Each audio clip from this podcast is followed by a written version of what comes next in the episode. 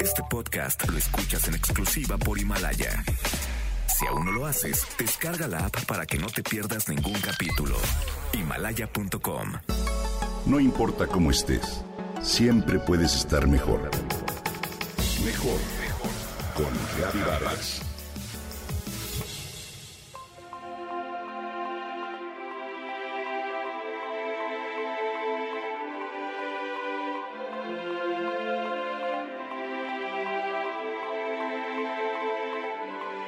Si tuvieras que definir a una persona con un color, ¿podrías relacionarlo independientemente de sus gustos por determinado tono, por ejemplo, con una gama específica?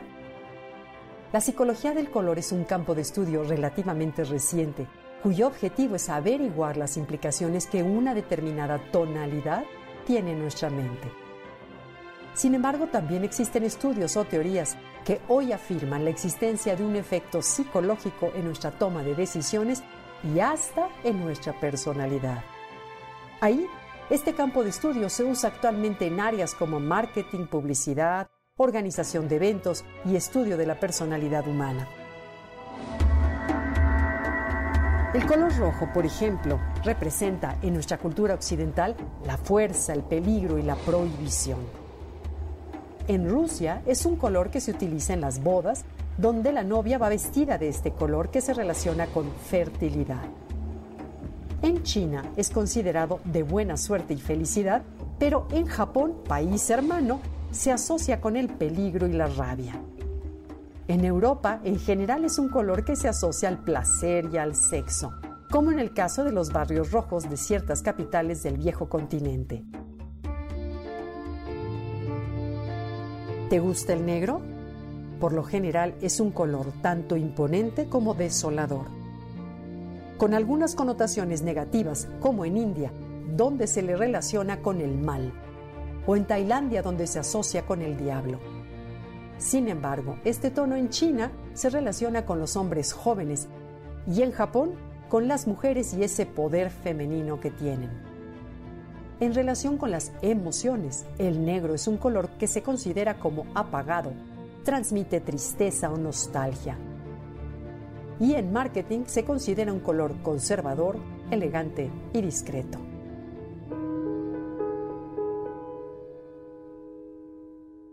La paz, la limpieza y la pureza son algunos de los conceptos que se relacionan con el color blanco, por supuesto. En África representa un estatus social superior en China tiene un significado de virginidad y pureza que se combina con muerte. Culturas como la japonesa o la hindú lo consideran un color de mala suerte o infelicidad. Aunque en el occidente inspira vitalidad y alegría, el color amarillo tiene una connotación negativa en Egipto, ¿lo sabías? Bueno, ahí se relaciona el amarillo con la muerte. En China es de carácter sagrado. En Tailandia es un color especial y ceremonioso, pero en África se reserva para las personas de clase social alta. En psicología, el amarillo se relaciona con la pasión y la energía y con una personalidad extrovertida y alegre. El verde, en cambio, se relaciona con la esperanza y el poder de la naturaleza. Nos transporta a tierras irlandesas o bien al campo en general significa regeneración, fertilidad o nueva vida. En algunos países africanos simboliza corrupción y hay quien afirma que los celos son de color verde. El azul es un tono que calma, tranquiliza y hasta da nostalgia. Sin embargo, en Irán y Corea es el color del luto, mientras que en algunos países del este se asocia con la inmortalidad.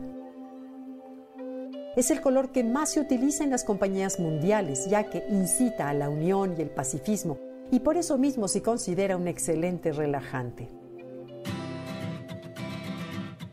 Finalmente, el naranja es el color del cambio, de la transformación y la creatividad. Sin embargo, en el budismo es un color sagrado que rebosa sabiduría. Y en Japón es el color del amor. ¿Qué tal?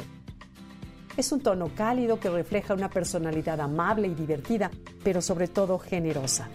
en cromoterapia. Es un color eficaz para aliviar la fatiga y los problemas del aparato respiratorio. ¿Y tú? ¿Cuál es tu color preferido?